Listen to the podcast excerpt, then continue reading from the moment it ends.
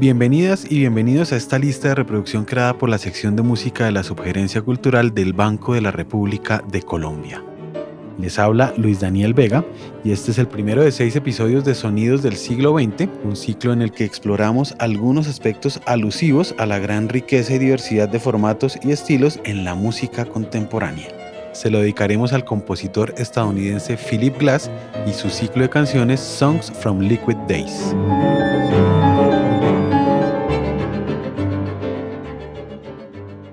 Nacido en Baltimore, Maryland, en 1937, Glass es el menor de tres hijos de la pareja formada por Ben e Aida Glass. Sus padres eran inmigrantes judíos de Lituania. Su madre inició su vida laboral como profesora de inglés y luego se convirtió en bibliotecaria del Baltimore City College, en donde Philip realizó sus estudios secundarios. Su padre, Ben, administraba una tienda de discos llamada General Radio en el centro de Baltimore. Antes había trabajado como mecánico y reparador de radios de automóviles. La tienda de discos de Ben ofreció a Philip Glass un buen espacio para la escucha de música de diversos géneros y estilos que combinaba con su frecuente asistencia a los conciertos de la Sinfónica de Baltimore. Glass asistió a la escuela preparatoria del Instituto Peabody, donde estudió flauta, instrumento que interpretó hasta cuando tuvo 30 años. Posteriormente, en 1952, cuando contaba con 15 años de edad, ingresó a la Chicago University aprovechando un programa de la universidad que permitía ingresar sin haber terminado el bachillerato, previa aprobación de un examen de conocimientos. Glass lo aprobó y se trasladó a la Universidad de Chicago, en donde estudió matemáticas y filosofía. Fue allí donde profundizó su estudio de piano y descubrió su talento para la composición. De 1960 a 1962 asistió a la Juilliard School of Music, donde inicialmente su instrumento principal era el teclado. De Juilliard recibió su maestría en composición.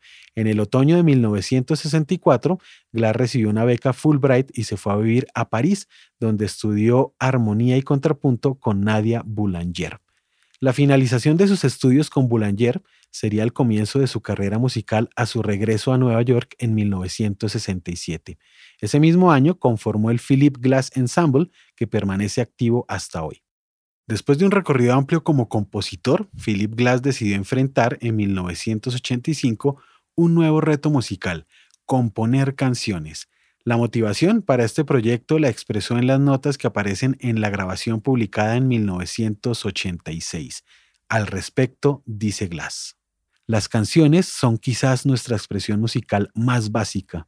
Aunque he trabajado ampliamente en los campos de la ópera y el teatro musical, no había hasta este último año trabajado con la forma canción como tal. Escribir el ciclo Canciones de Días Líquidos es un verdadero viaje de descubrimiento.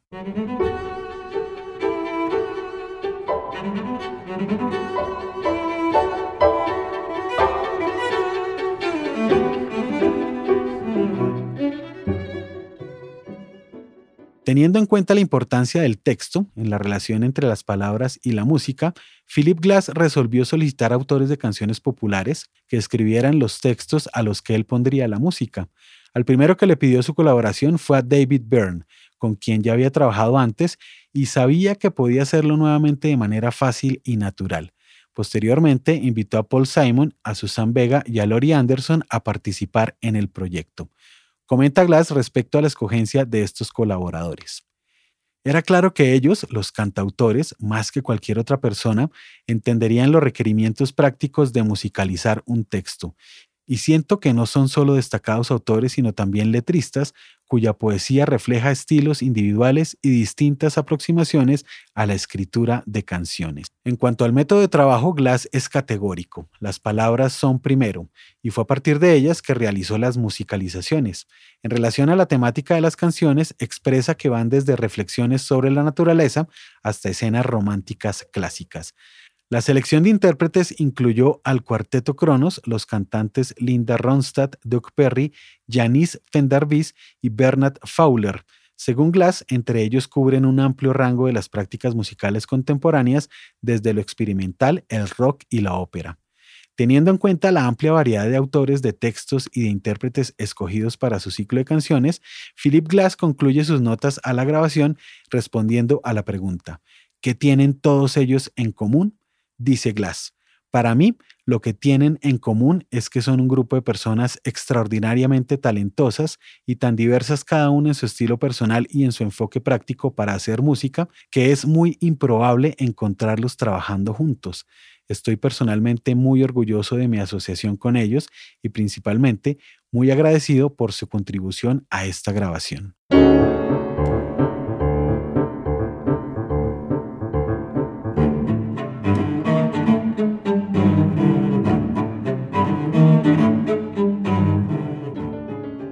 Invitamos a escuchar la lista de reproducción Sonidos del siglo XX que se encuentra disponible en la cuenta de Spotify Rep Cultural. Este episodio estuvo a cargo de Jefferson Rosas en la edición y montaje, María Alejandra Granados en la producción y Luis Daniel Vega en la selección musical y comentarios. Toda la actividad cultural del Banco de la República se encuentra en www.banrepcultural.org, en Facebook como Sala de Conciertos Luis Ángel Arango, en Instagram, Twitter y YouTube como Banrep Cultural. La música que abre y cierra este episodio es parte de Conversaciones, variaciones para violín, violonchelo y piano, opus 32 del compositor Juan Antonio Cuellar, interpretada por el Lincoln Trio. Les esperamos en nuestro próximo episodio. Thank you.